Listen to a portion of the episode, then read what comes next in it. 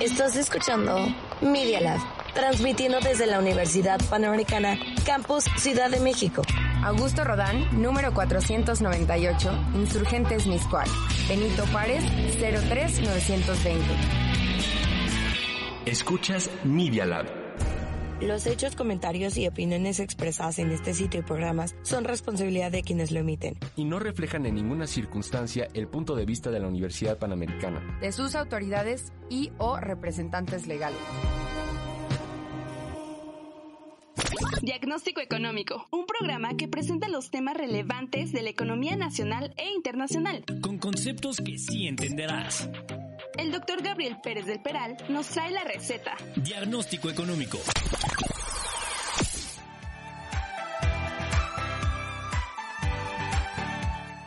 Muy buenas tardes, qué gusto, les doy la bienvenida a su programa de Diagnóstico Económico, como todos los jueves a las 13 horas. En, estamos transmitiendo desde las instalaciones de la Universidad Panamericana, Campus Miscuac, aquí en la Facultad de Comunicación de la UP. Y bueno, eh, ha habido eh, varias noticias que han movido los mercados. Concretamente el día de ayer, la Reserva Federal tuvo su reunión de política monetaria, de esas reuniones eh, especiales en donde hay una conferencia de prensa del presidente de la Reserva Federal, de Jerome Powell, y como el mercado en su gran mayoría sí había descontado que por tercera ocasión eh, subiese la tasa de interés 75 puntos base, aunque hay algunos pisos financieros, hay algunas tesorerías de los bancos de inversión de Nueva York en donde están declarando que fue más de lo esperado el, el incremento de la tasa de interés. La inflación arriba de 8%, la inflación eh, por supuesto que no es temporal, por supuesto que no está contenida, al revés, está mostrando una necedad importante hacia la baja en Estados Unidos y en México también, por supuesto. El próximo 29, el próximo jueves, 29 de septiembre, se reúne eh, el, el, staff de, del Banco de México y también ya los mercados tienen descontado un nuevo incremento de 75 puntos base en la tasa de interés para llevar la tasa de interés a 9.25 la siguiente semana. 9.25, estimados, es muchísimo. Sería la segunda tasa de interés más alta en la historia, ¿no? 9.25. Eh, y bueno, desde el 2004, 2005, el Banco de México está utilizando activamente este instrumento de, de política monetaria. Antes lo combinaba con lo que llamaba el corto, pero es pues el instrumento ortodoxo por excelencia, ¿no? Y ah, está rinconado el Banco de México. El Banco de México, al igual que la Reserva Federal, se quedó dormido, no aumentaron la tasa en el monto ni en la velocidad que se debió haber aumentado, dados los índices de inflación, concretamente la subyacente, que es la esencia de la misma. Y bueno, aquí están empezaron a correr atrás de la curva de rendimiento los bancos centrales y eh, están buscando que, que la encabecen, que encabecen esta curva de rendimientos. O sea, que el mercado no les esté mostrando. Hanna, tú trajiste una noticia de los bonos del Tesoro, a ver cómo se estaban comportando el lunes pasado y eh, le querían poner la muestra al Banco Central, ¿no? Pero pues ya nos comentarán eh, los alumnos que como siempre me da muchísimo gusto que me acompañen. Mis alumnos es un programa pues hecho por ustedes y para ustedes, en donde realizan diferentes investigaciones de las noticias que mueven a, los mercados y pues eh, sin más preámbulo, ¿por qué no se presentan? Hanna, este, ¿qué estudias? Si trabajas, una frase célebre, tu pasatiempo. Bueno, antes que nada, mucho gusto. Yo soy Hanna Ordóñez, estoy estudiando Administración y Finanzas. Voy actualmente en el, en el, octavo semestre y sí estoy trabajando, trabajo en Hewlett Packard Enterprise. Qué bien. Ya llevo ahí un año. La verdad es que está muy padre. Trabajo en el sector, bueno, en el ámbito de finanzas y también el de ventas, entonces es una combinación muy interesante ahí. Y pues bueno, creo que una frase que me gustó mucho es una de Malala que dice que la educación no es oriental u occidental. la educación es la educación y es el derecho de todos los seres humanos.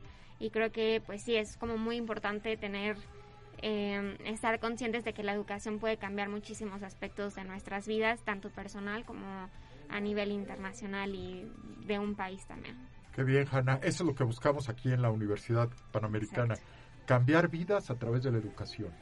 Esa es la idea. Excelente. Muy bien, pasatiempo. Pues tengo un pasatiempo, la verdad es que me gusta mucho tomar fotografías. Llevo varios años tomando fotos. Me gusta mucho tomar fotos como de la naturaleza, retratar Sí. momentos. Creo que es muy especial como poder revivir esos momentos a través de, de algo visual. ¿Utilizas tu, tu teléfono, tu iPhone? No, tengo una cámara profesional. Y, y también el iPhone saca muy buenas fotos, ¿no?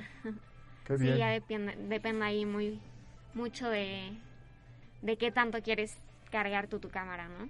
Sí bien. es, sí es muy fácil tenerlo ya a la mano en el celular. Qué bien, entonces, qué bien, Hanna. Pues bienvenida, qué bueno que pudiste venir.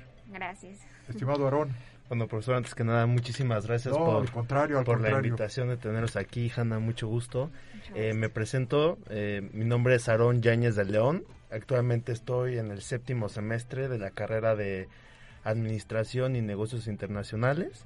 Ya un año de graduarme, bastante bien. cerca. Qué bien, qué bien. Y ya estoy, actualmente estoy laborando en una financiera. Estoy en el área de desarrollo de negocios, entonces eh, me encargo de la atracción y mantenimiento de clientes. ¿En qué financiera? Eh, se llama Hola Cash. Ok. Eh, ahora sí que lo podemos decir que es un procesador de pagos, ¿no? Entonces, la verdad está muy interesante, es un startup y pues la verdad me mantiene movido porque un startup está constantemente en cambio y ahora sí que tienes que estar o te adaptas al cambio o, o te lleva al cambio, ¿no? Definitivamente. Entonces, así como, como lo vivimos al día al día con todo lo que pasa a nuestros alrededores.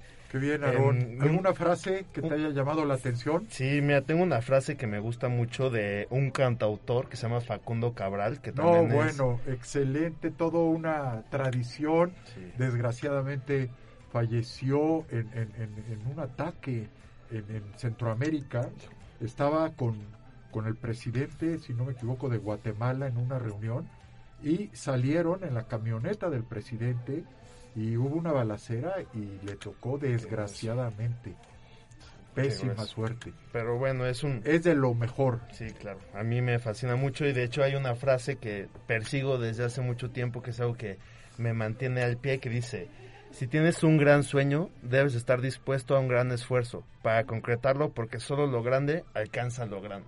Qué bien. Entonces, la verdad es algo que siempre yo digo, de verdad tengo que dar mi mayor esfuerzo, tengo que ser la mejor versión de mí para alcanzar mis metas, que sí tengo metas ahora sí que muy altas Bien dicho. y siempre darlo todo en la cancha, nunca darnos por vencidos y estar escalando. Excelente, el 100%. excelente filosofía y bueno, qué, qué buena cita, ¿no? De, de este cantautor, Sí, no. Este, pues inolvidable, la verdad, ¿no?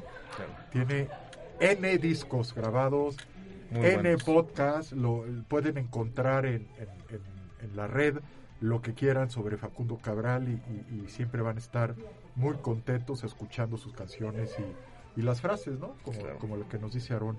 Bienvenido, Aarón. qué Gracias, bueno que viniste. doctor, gracias. Estimado Samuel, Muchas gracias, ¿Cómo profesor, estás? por la invitación. Muy bien, muchas gracias. Eh, Aarón, Hanna, un gusto estar aquí. Eh, mi el nombre gusto es nuestro. Gracias. Mi nombre es Samuel López. eh, estoy estudiando Administración y Finanzas en la UP. Estoy trabajando actualmente en una consultoría financiera. ¿Cuál es? ¿Qué- Se llama Miranda Partners. Hacemos consultoría en relación con inversionistas y levantamientos de capital para startups. Qué y bien, qué eh, bien. Una frase que me gusta mucho es experiencias cometer errores y aprender de ellos, de Bill Ackman.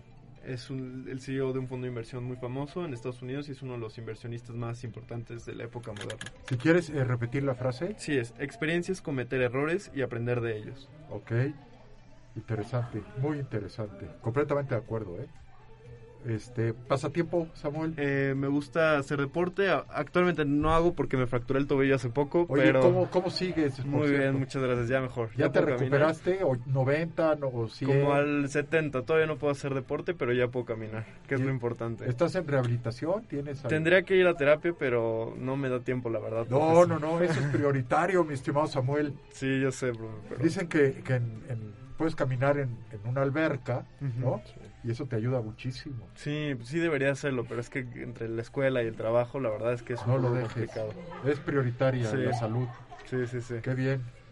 Qué bien, qué bien, qué bien. Bueno, bienvenidos. Gracias. Perfecto, muy bien. Este, hicieron eh, investigaciones muy interesantes. Eh, tú mismo, mi estimado Samuel, Sí. sobre, me llamó mucho la atención una nota que investigaste sobre la inseguridad alimentaria. Sí, Inseguridad alimentaria, ¿no?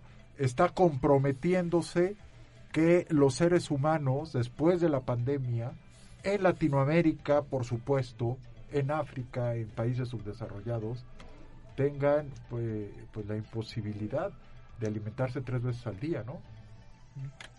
Eh, sí, antes cabe mencionar que el- la inseguridad alimentaria no significa que las personas dejen de comer o estén pasando hambre. Esto significa que dejan de comer ciertos alimentos por el elevado costo de ellos. Y la calidad, ¿no? Baja la Claro. calidad. Claro, esto debido al aumento de precios, la inflación que estamos viendo derivado de la pandemia, en el que el- los alimentos han subido de precio muchísimo y las familias mexicanas cada vez se ven en la necesidad de, de tener que disminuir un poco la calidad de sus alimentos y la cantidad para que pueda solven- para solventar los gastos de sus familias. Ok.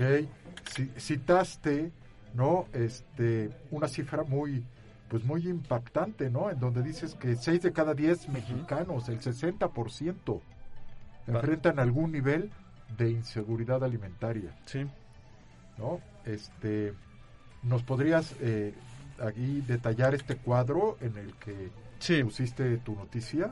Sí, eh, aquí eh, en, la- en el cuadro se, hay cuatro conceptos, que es la inseguridad severa, inseguridad leve, inseguridad moderada e inseguridad alimentaria. La inseguridad alimentaria, en la inseguridad leve, eh, aproximadamente el 34.9% de los mexicanos, la in- perdón, sí, es la proporción de hogares con inseguridad alimentaria en México, están en porcentaje las cifras, de inseguridad leve representa el 34.9, de inseguridad alimentaria el 39.2, inseguridad moderada 15.8 e inseguridad severa 10.1. Ok, pues ahí está. Muy, muy interesante ver eh, pues toda la, problemática ¿no? que ha dejado la pandemia y- y antes de la pandemia, ¿no? To- todos, eh, todas estas concepciones de, de la pobreza, todas estas mediciones de la pobreza, en donde de las seis concepciones que hay aquí en, en México, una de ellas es la pobreza alimentaria, otra es la pobreza de ingreso, otra es la pobreza de educación, por ejemplo, y, y, pues ahí está bien dimensionado. Hasta antes de este sexenio estaba muy bien dimensionada la pobreza, ¿no? Ahora no estaría tan seguro, ¿no? Por el, el- el comentario que siempre hace el presidente en las mañanas, que él tiene otros datos, constantemente lo dice. Ahora en la mañana, no sé si se enteraron, fue un, un periodista, Jorge Ramos, de Univisión y de Reforma, y le dijo que él tenía otros otras cifras, pero él estaba citando cifras del propio gobierno, ¿no? Entonces, ahí se complica la situación. Este- sí, Aquí me llama un poco eh, la atención la noticia. Sí, claro, 6 de cada 10 llama la atención, es impactante, pero sin embargo, eh, México se posiciona en los países con mayor obesidad eh, de, adu- de adultos y de infantiles. Bueno, entonces- exacto, es la falta, es la mala calidad de la alimentación. Creo, creo que esto también lo podemos relacionar. Hace unas semanas salió una noticia que dice que, por ejemplo, los productos de, me parece que es de Lala y de Alpura, empezaron a subir, ¿no?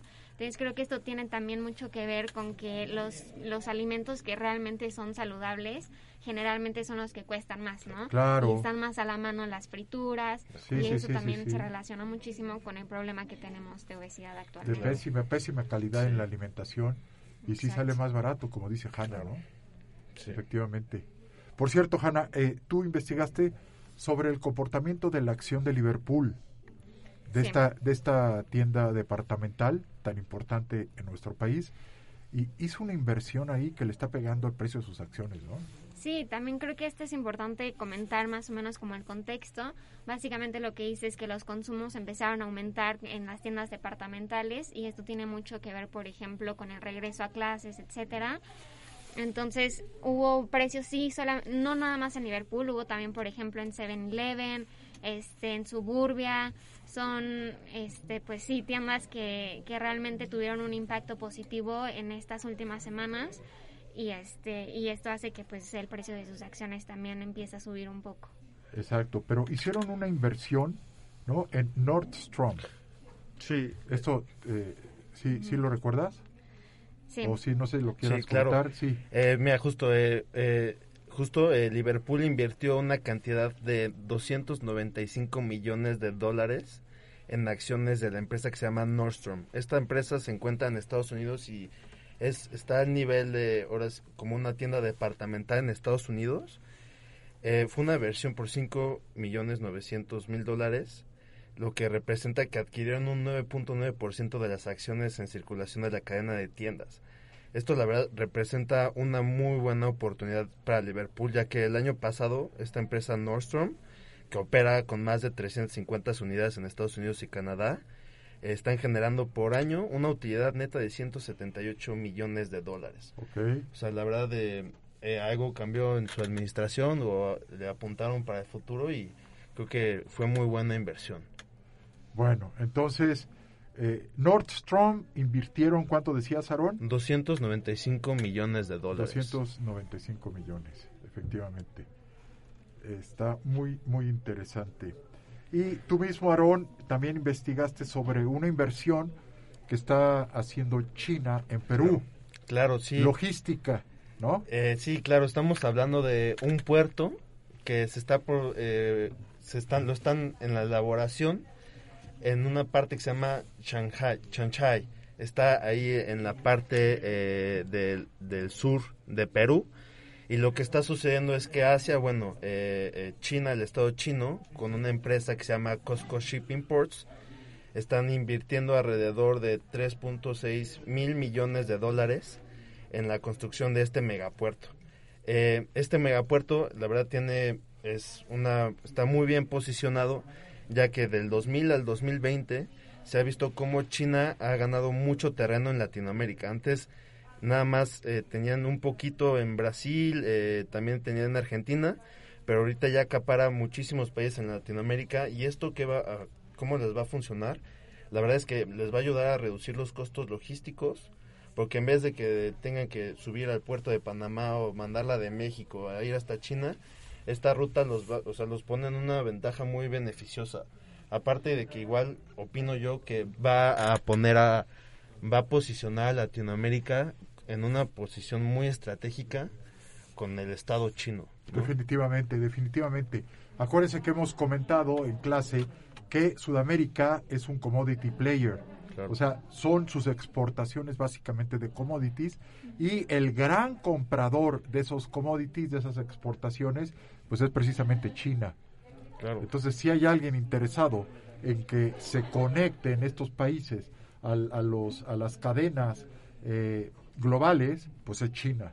Claro. Con este tipo de inversiones, Aarón. Sí, no, y justo, eh, eh, ellos esperan, el gobierno de Perú espera que alrededor de un 50% de los 50, 580 mil millones de dólares que se mueven a entre el comercio entre China y América del Sur, que un 50% venga de este megapuerto que se está A construyendo. ver, si quiere repetir la cifra, está muy interesante. 500, o sea, quieren que este megapuerto represente al menos un 50% de todo el comercio que se mueve entre China y América del Sur, que es por un total de 580 mil millones de dólares. Oh, bueno, pues ahí está, ahí está el principal interesado en que se optimice la logística Claro. para sacar el comercio internacional con estos países del cono sur, ¿no? Claro, pero eh, desafortunadamente suena muy padre para el comercio y todo, pero claro, estas mega obras siempre tienen repercusiones en las zonas en las que se están construyendo. Eh, ha, Por, ha habido, por- por ejemplo, ha habido muchas quejas de que el suelo, eh, las construcciones, pues ya de tantas explosiones que están haciéndose el día al día para construir esto, ya los subsuelos de las casas están cayendo, ah, eh, no, perdón, bueno, sacan a la gente de sus casas así como de pues, va a pasar esto y no te queda otra más que irte y pues, como es una mega obra pues no no tienen con qué jugarle contra estos este contra esto contra esta empresa no entonces también con el ecosistema claro por supuesto. pero pues Sí, sí, sí. unas por otras Bueno, muy interesante, muy interesante. Samuel, eh, tú investigaste sobre el costo de la deuda. Miren, por primera vez en la historia del país se va a gastar más de un billón de pesos el próximo año en el servicio de la deuda. Entendido este como el pago de intereses y las comisiones de la, de la misma. Eh, nuestro productor, que viene ahora con su jersey de Dolphins, de Miami Dolphins, que por cierto Andrés va a jugar contra los Bills. A mucha de- honra, profesor. Contra los Bills de Aquí me Buffalo. tacharon de loco hace dos semanas Ajá. porque cómo le iba a ese equipo, que no sé qué, que no sé cuánto. Ahora sí está difícil, ¿eh? Yo solo aviso, nos vemos la próxima semana, estaremos 3-0 y dominando la división de la FC este. Está buenísimo eso. Bueno, entonces, ahorita vamos a seguir hablando de la NFL, pero vámonos a unos mensajes que nos piden nuestros productores. Regresamos en unos segundos.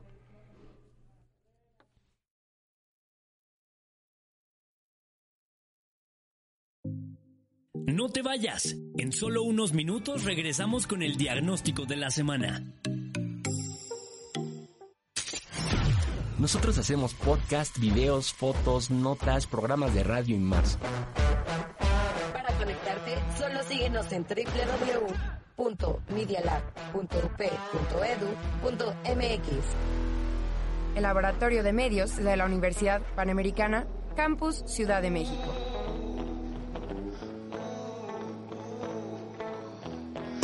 Media Lab. Un espacio para experimentar, Crear, ver, producir, escribir y escuchar.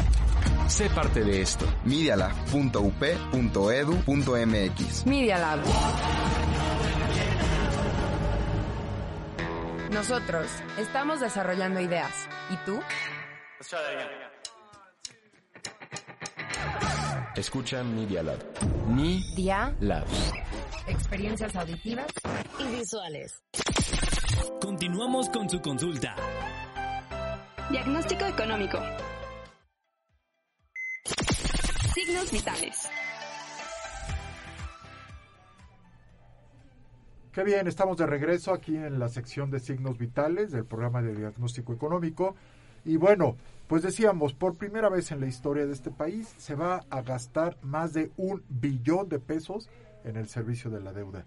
Eh, algunos de ustedes hicieron investigación sobre ese tema. Samuel, si nos quieres comentar, por favor. Sí, se menciona que el costo financiero de la deuda para el 2023 será de 3.4%, un incremento de 30% con respecto al 2.7% del año pasado. A ver, esto es importante. Ujú. 3.4 por, eh, puntos del PIB. Sí, Altísimo, altísimo. Aquí está el efecto del incremento de las tasas de interés, ¿no? Claro. Perdón, te interrumpí. No, está bien. Eh, esto se convertiría en el mayor nivel desde 1996, cuando se ubicó en 3.5%. 1996, 3.5. 5%. Veníamos de la megacrisis Sí. del tequila, ¿no? Que explotó en diciembre de 1994 con el presidente Cedillo, recién estrenado. Y eh, nos está comentando Samuel que llegó a estar eh, este servicio a la deuda en 3 3 puntos y medio del PIB. Sí, Ahora va a ser 3.5. para el próximo año, 3.4. 3.4. No es el nivel más alto, pero, pero es- en, en términos de, de cantidad monetaria, que es un billón de pesos, sí es un es, es- un es altísimo. Altísimo, altísimo. Alguno este, también investigó sobre este tema, ¿no? Em, Aarón, ¿tú quieres comentar o tú, Hanna?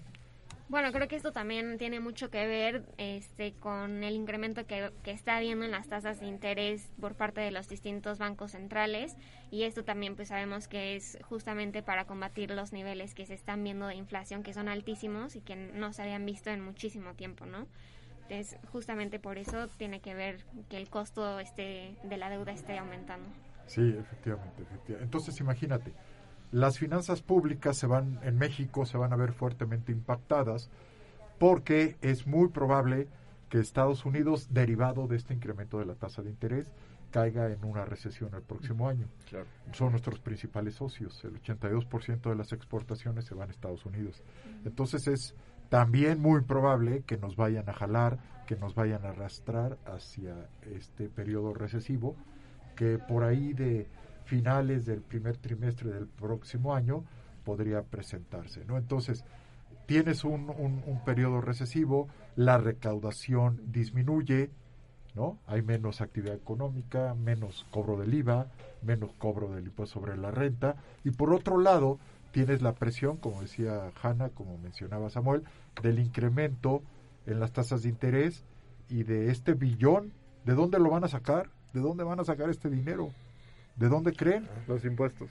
No, ¿cuál es? es que los impuestos van a ir a la baja por el periodo recesivo. Ok. Entonces, ¿qué le va a quedar? ¿Hacia dónde eh, está orillado el gobierno para sacar ese dinero y honrar sus compromisos financieros? ¿Hace la oferta monetaria? Más deuda, más deuda. Entonces, es un hecho, eh, estamos ante un gobierno que está endeudando al país, que había dicho que no iba a incrementar la deuda durante la campaña electoral del actual presidente, lo dijo varias veces, no vamos a, a endeudar al país, lo está endeudando, por supuesto, y por otro lado, pues siguen subiendo las tasas de interés y esto va a hacer que eh, pues, aumente el costo financiero y ante la imposibilidad de recaudar por el ambiente recesivo que se espera para el próximo año, pues está el- el- la salida de la deuda, ¿no?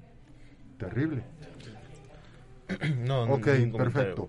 Entonces, eh, mi estimada Hanna, sobre eh, el nearshoring, el Claro. emplazamiento de las cadenas, ¿no? Se me hizo también muy interesante eso que investigaste. Sí, creo que es importante saber bien qué es el new sharing y esta es la estrategia que hacen eh, las empresas para que transfieran parte de su producción a terceros. Esto con qué intención se hace es justamente como lo comentó mi compañero hace un ratito más o menos, lo que buscan es solucionar los inconvenientes que tienen algunas veces por tener distancias largas y también por las diferencias de horarios que hay entre los países y entre los continentes. Entonces aquí lo que menciona esta noticia es que ha estado habiendo este, varias inversiones en México, especialmente en los estados del norte, justamente por el New Sharing. O sea, quiere decir que han empezado a poner más empresas extranjeras en, en estos estados y esto hace que haya más inversiones y pues obviamente más negocio dentro de nuestro país. Qué interesante, Hanna, qué interesante. Efectivamente. Esto está directamente relacionado con los problemas de cadena de suministro que hemos estado viendo desde el principio de la pandemia, que se redujo la demanda considerablemente y cuando se empezaron a abrir todos los países, la demanda aumentó, entonces las, los, las empresas ya, ya no podían producir de- eh, para satisfacer la demanda. Sí. Entonces, lo que está pasando es que muchas empresas están trayendo a México las plantas de producción. Vemos, por ejemplo, en el norte del país que se están beneficiando las fibras. Perdón. Las fibras son las que están beneficiando por la inversión que hay en las plantas de... No son plantas de tratamiento, las plantas de... Entendidas De las, las- las fibras, ¿no? Los, son, Ajá, son los fideicomisos de que- infraestructura. ¿no? Ajá.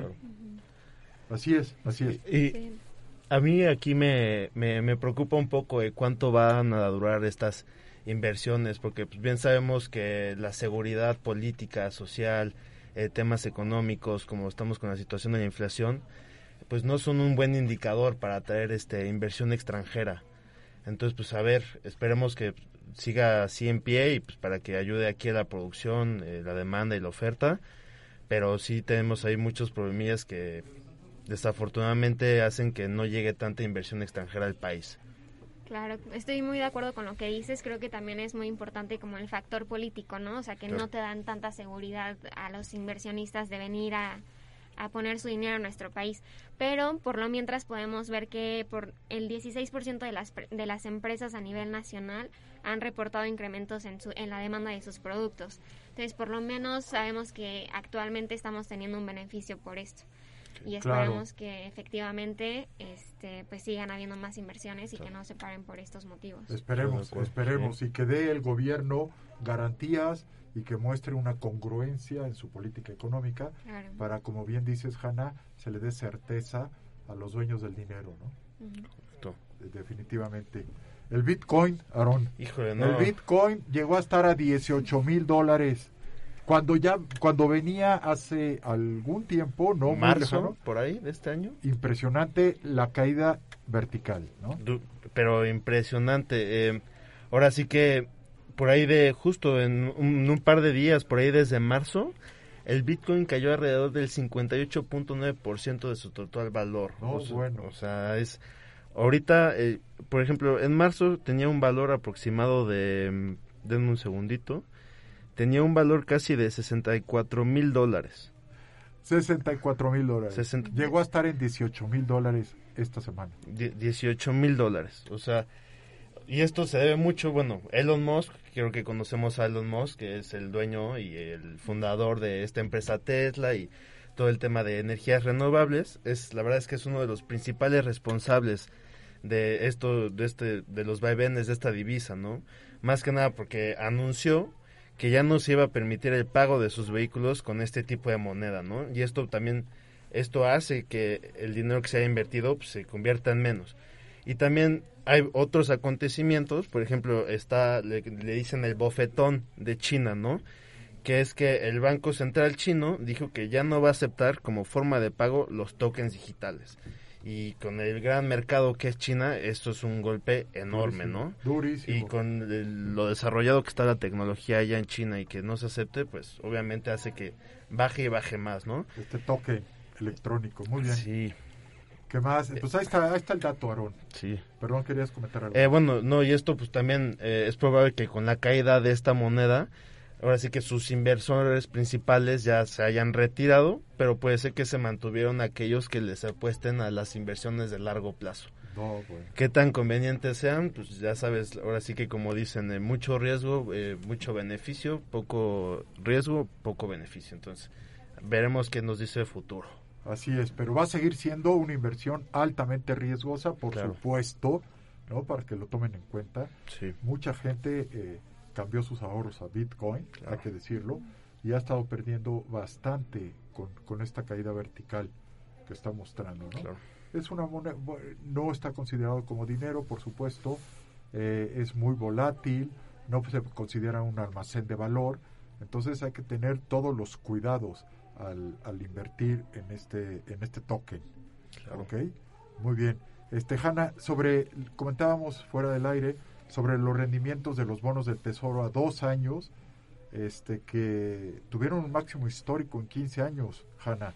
Correcto. Esta semana, ¿no? Al inicio de esta semana. Sí, el 20 de septiembre se dio a, a conocer esta noticia y dice que el rendimiento del bono del Tesoro estadounidense a dos años se acercó a su máximo dentro de los 15 años pasados, lo cual es pues algo increíble, la verdad. Y dice que antes del anuncio de la política monetaria de la Reserva Federal, se espera que siga habiendo, como lo comentábamos anteriormente, que se esperan que todavía siga incrementando este, las tasas por lo menos 75 puntos bases. Entonces creo que esto también pues nos dice mucho que los rendimientos que se están dando de los bonos a dos años son muy sensibles a los cambios de las expectativas de la política monetaria.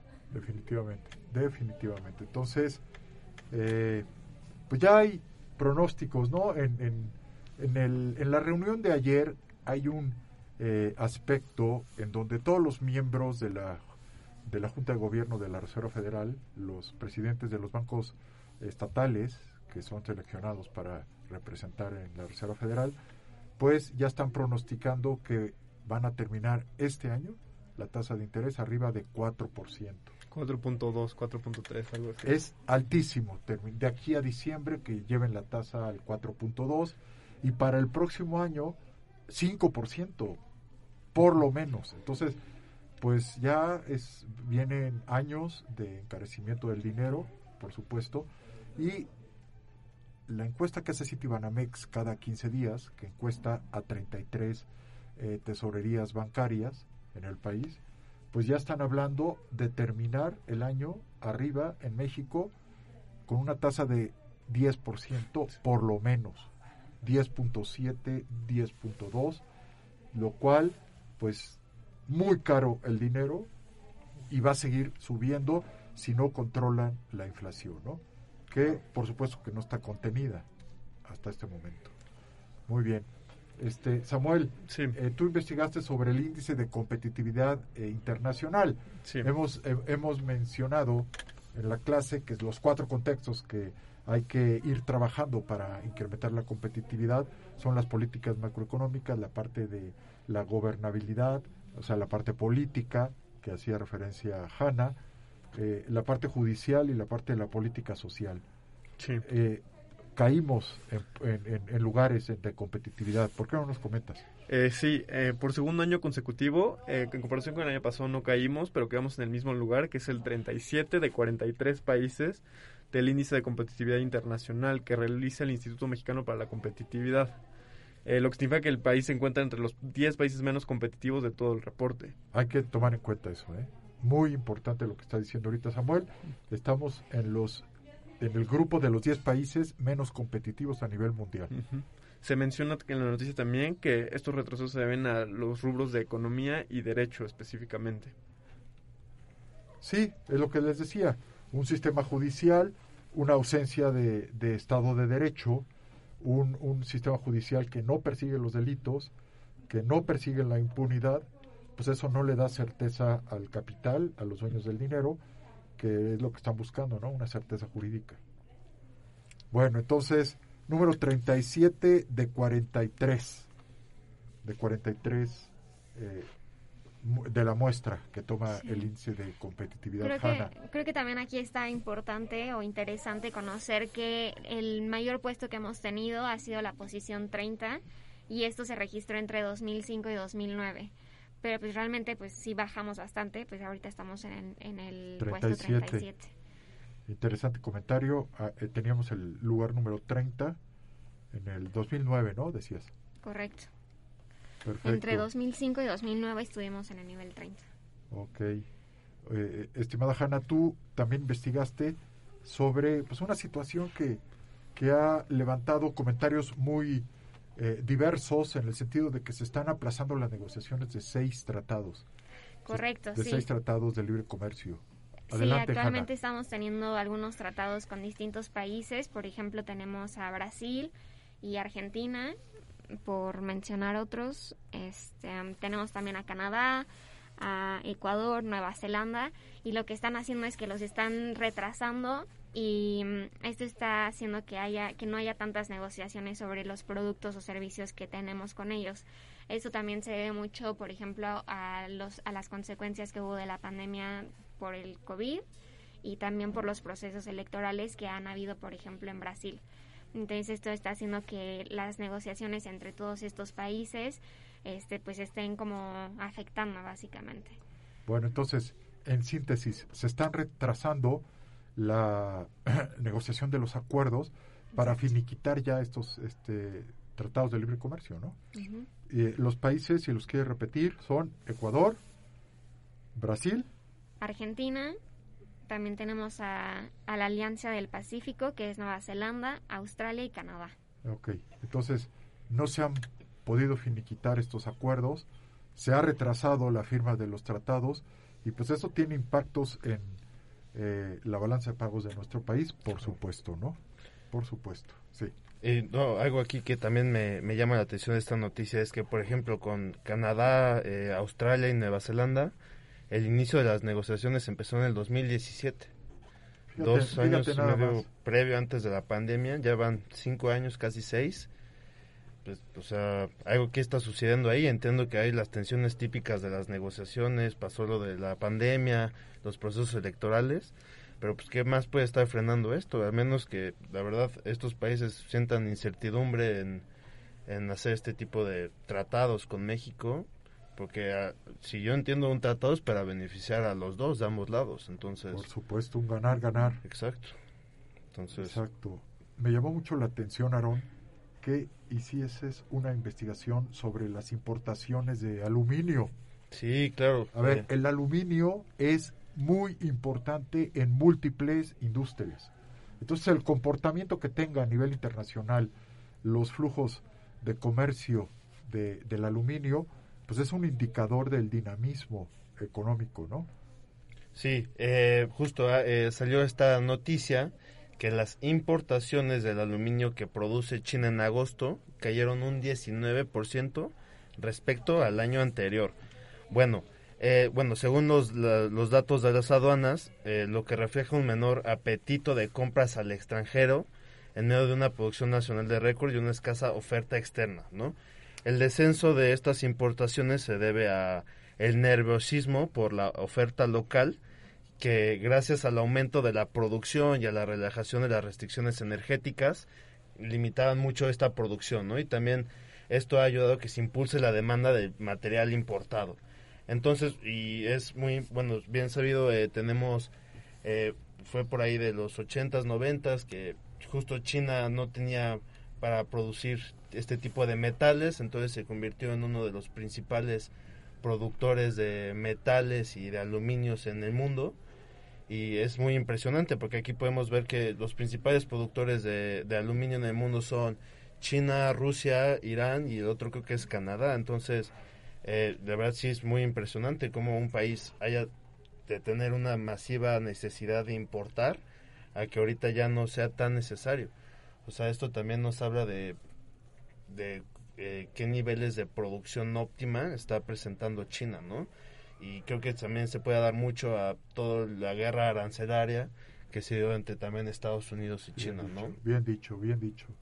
Pues ahí está, muy, muy importante que le vayan dando seguimiento a las transacciones de aluminio por la importancia relativa que tiene en, en el uso en, en, varias industrias, ¿no? como un indicador de la actividad económica. Definitivamente. Jorge González García, eh, gracias por estar en el programa, gracias por escucharnos y vernos. Fíjate, Aarón, lo que dice Jorge González García, eh, ¿lo conoces? Sí, sí, sí, es un Dice, amigo. un grande, un grande Aarón Yáñez. sí, no, es un super amigo de, de, toda la vida. Te mandamos un saludo, Jorge González. Si tienes algún, algún comentario adicional, nos da mucho gusto que estés en el programa. Si tienes alguna intervención, ahí al calce de la transmisión puedes comentar. Y, y pues eh, bienvenido todos los que nos están escuchando, todos los, los que nos están viendo, pues se los agradecemos y bienvenidos sus comentarios, ¿eh? Bienvenidos. Pues así dice Jorge González, Bienvenido, un grande Jorge. Aarón. Claro, no, pues sí. Muy bien, muy bien. Entonces, este, aquí nuestro productor directamente desde Miami nos está pidiendo un corte de estación, ¿no? Y regresamos en unos segundos a su programa de diagnóstico económico.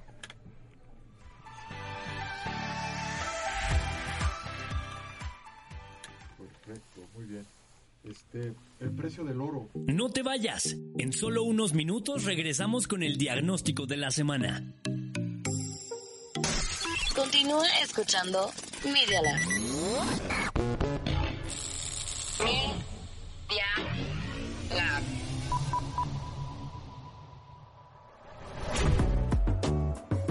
Media Lab también se ve.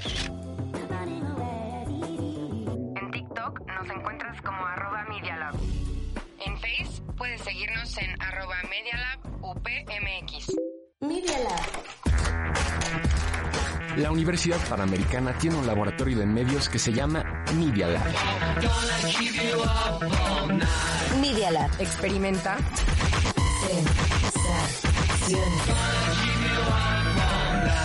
Sensaciones Auditivas. Nosotros hacemos podcast, videos, fotos, notas, programas de radio y más. Para conectarte, solo síguenos en www.medialab.up.edu.mx. El Laboratorio de Medios de la Universidad Panamericana, Campus Ciudad de México.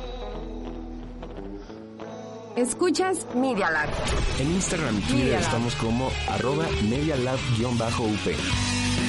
Media Lab-UP.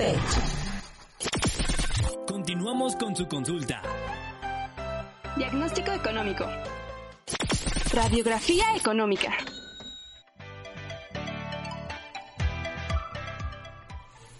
Perfecto, ya entramos a la sección de radiografía económica aquí en su programa de diagnóstico económico, en donde semana a semana pues estamos analizando con mis alumnos todas las noticias que mueven los mercados, ¿no?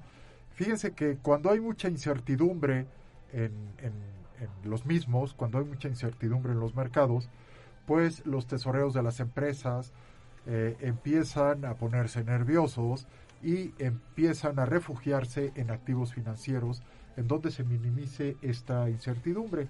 Uno de ellos es el producto financiero más famoso a nivel mundial, que son los bonos del tesoro a 10 años. Entonces, lo que se conoce como flight to quality, el vuelo a la calidad, salen los capitales de los países y se van al bono del tesoro a 10 años, pero también tradicionalmente, históricamente, invierten en oro los, los tesoreros, ¿no? Entonces, compran bonos del tesoro a 10 años, compran lingotes de oro, en México centenarios y, y ahí se quedan hasta que pase, eh, hasta que haya pasado el vendaval, como está ahorita ya creciendo.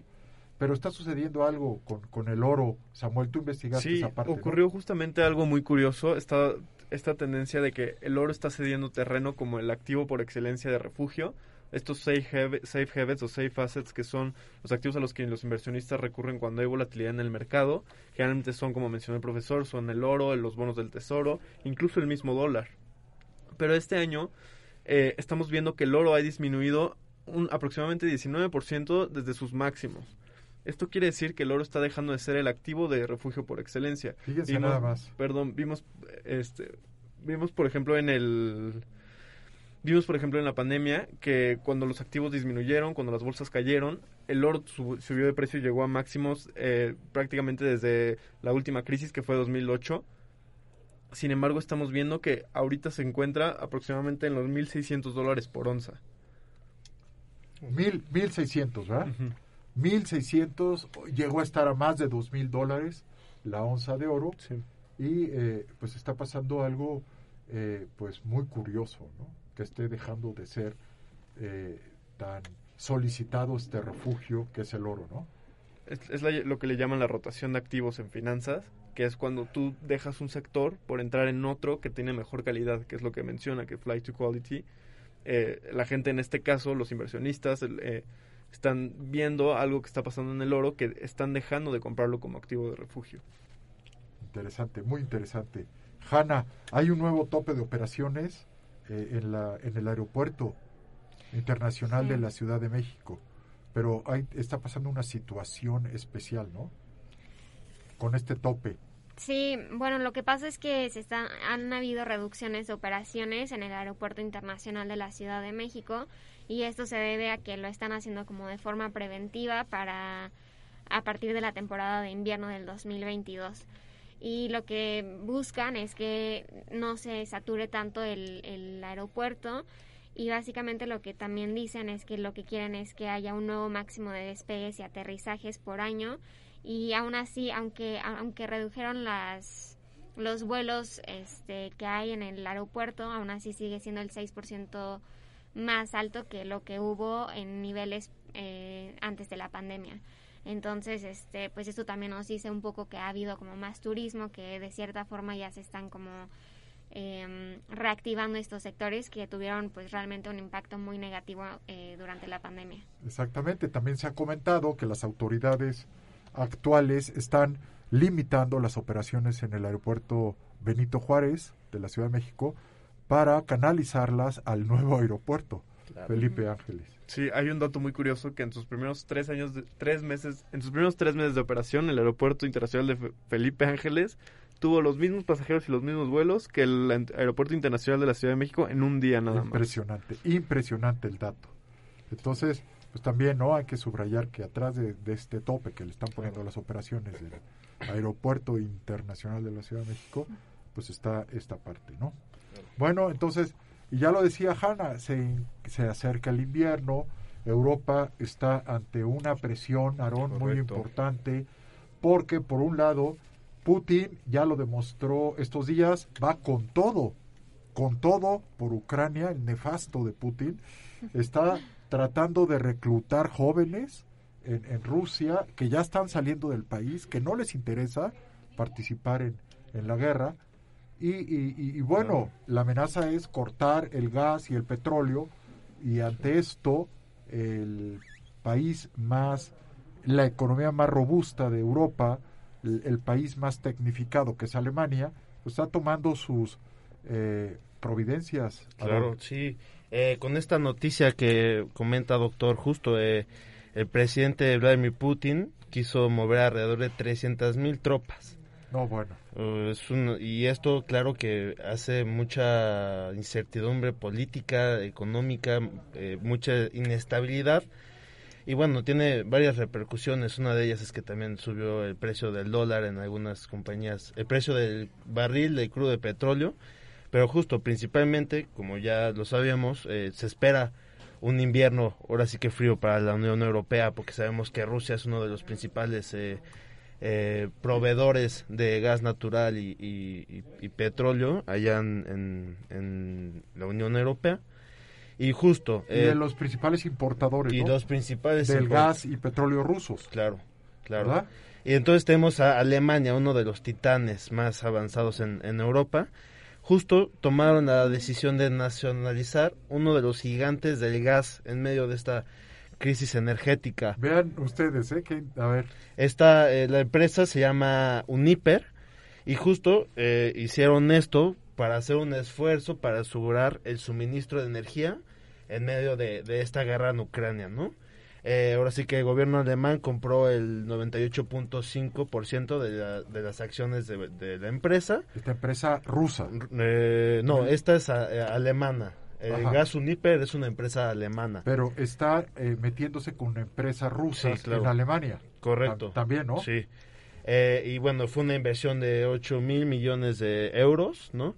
Y justo, bueno, Alemania es uno de los principales, es el mayor importador de gas ruso de Europa. Y se ha visto principalmente Importante. eh, presionado debido a estas tensiones que- de Rusia de bajar los suministros en estos últimos meses, ¿no? Claro, claro. Eh, el 50%, perdón que te interrumpa, el 50% del consumo de energía, el consumo de gas y de petróleo de Alemania proviene de Rusia. Claro, y justo eh, las, el, uno de las, los países a los que más exporta eh, gas Rusia es Alemania, Italia, eh, Holanda, Francia, Polonia, Hungría, España, Bélgica, pero principalmente es Alemania, ¿no? Y de hecho, ahorita ya se están tomando ahora sí que medidas necesarias eh, el gobierno alemán para justo eh, poder reducir el uso de energía y evitar la escasez en los próximos meses, ¿no?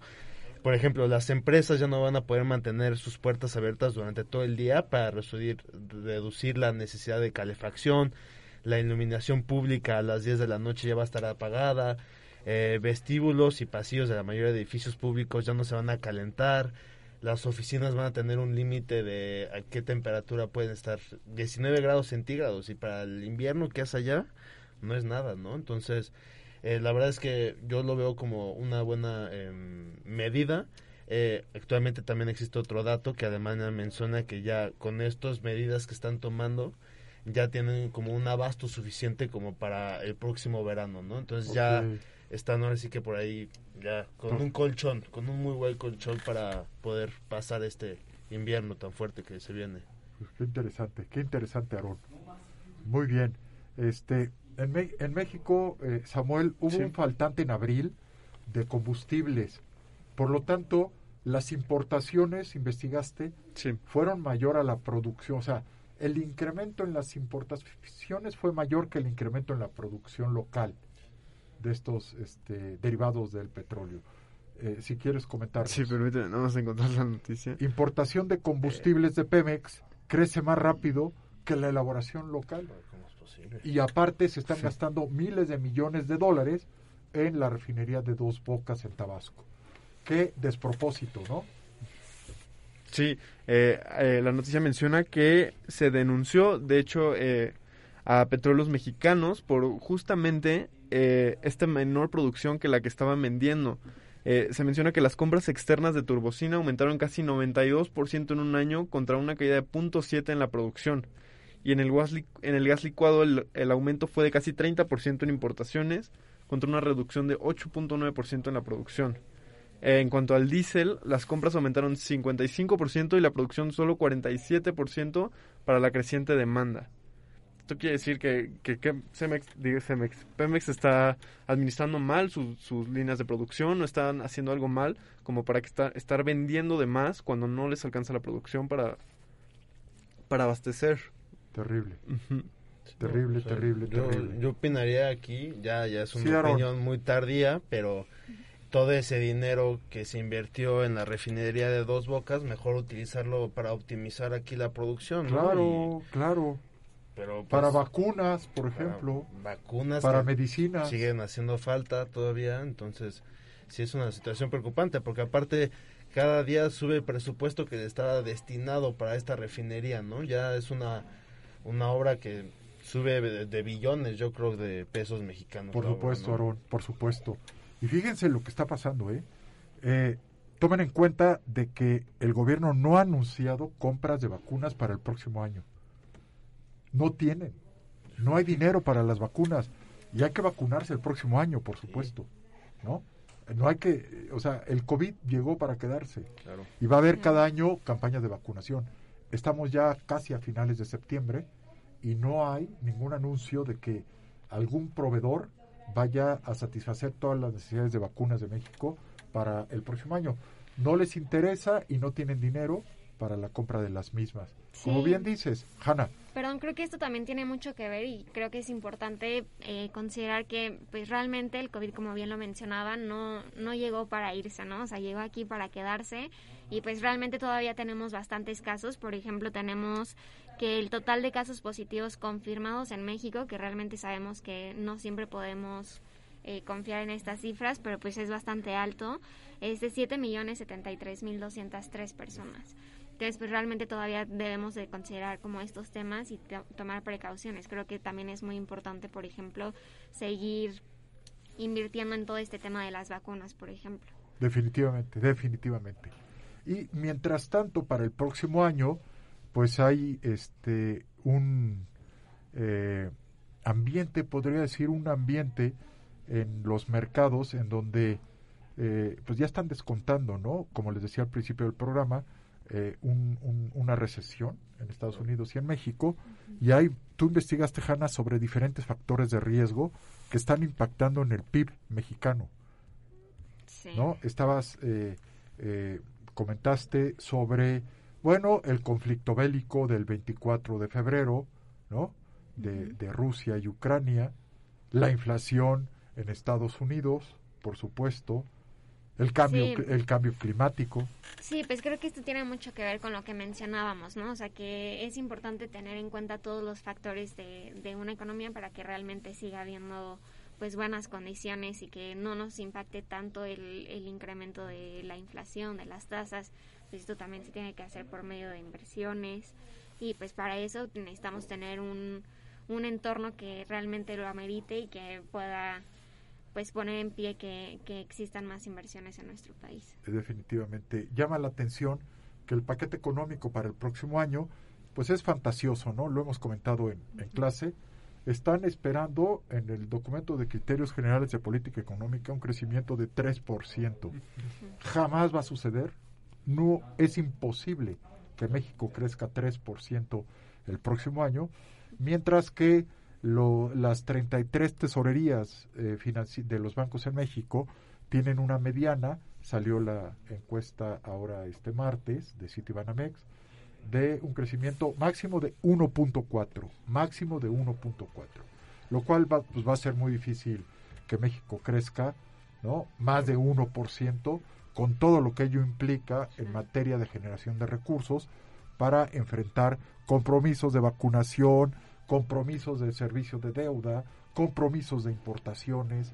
Entonces, se pues sí se antoja muy difícil el próximo año, ¿no? En Claro. 2023. Incluso las calificadoras han estado manteniéndose en un rango entre 1 y 1.5 de crecimiento para el PIB de México. Sí, señor. Sí, Exactamente. realmente el 3.1% es muy optimista. Es eh, y un irreal. poco irreal, sí. Es irreal, mi querida Hanna, completamente irreal, ¿no? Es para Walt Disney, Exacto. ¿no? Bueno, eh, pues ya nuestro productor, fan de los Delfines de Miami, eh, nos está diciendo que se nos acabó el tiempo y pues yo les doy la, o sea, me da muchísimo gusto que estén mis alumnos aquí en el programa. Le doy las gracias a todo el público que nos está escuchando y los espero el próximo jueves a las 13 horas en un programa de diagnóstico económico que ya estaríamos en el episodio 7 de la temporada 16. Que pasen un excelente fin de semana.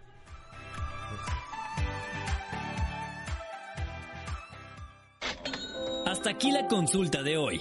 Llévate la receta y te esperamos en el próximo diagnóstico económico. Aquí, en Media Lab. Edita, produce, crea, escribe, actúa, teclea y dale like. Media el laboratorio de medios que te conecta al mundo. medialab.up.edu.mx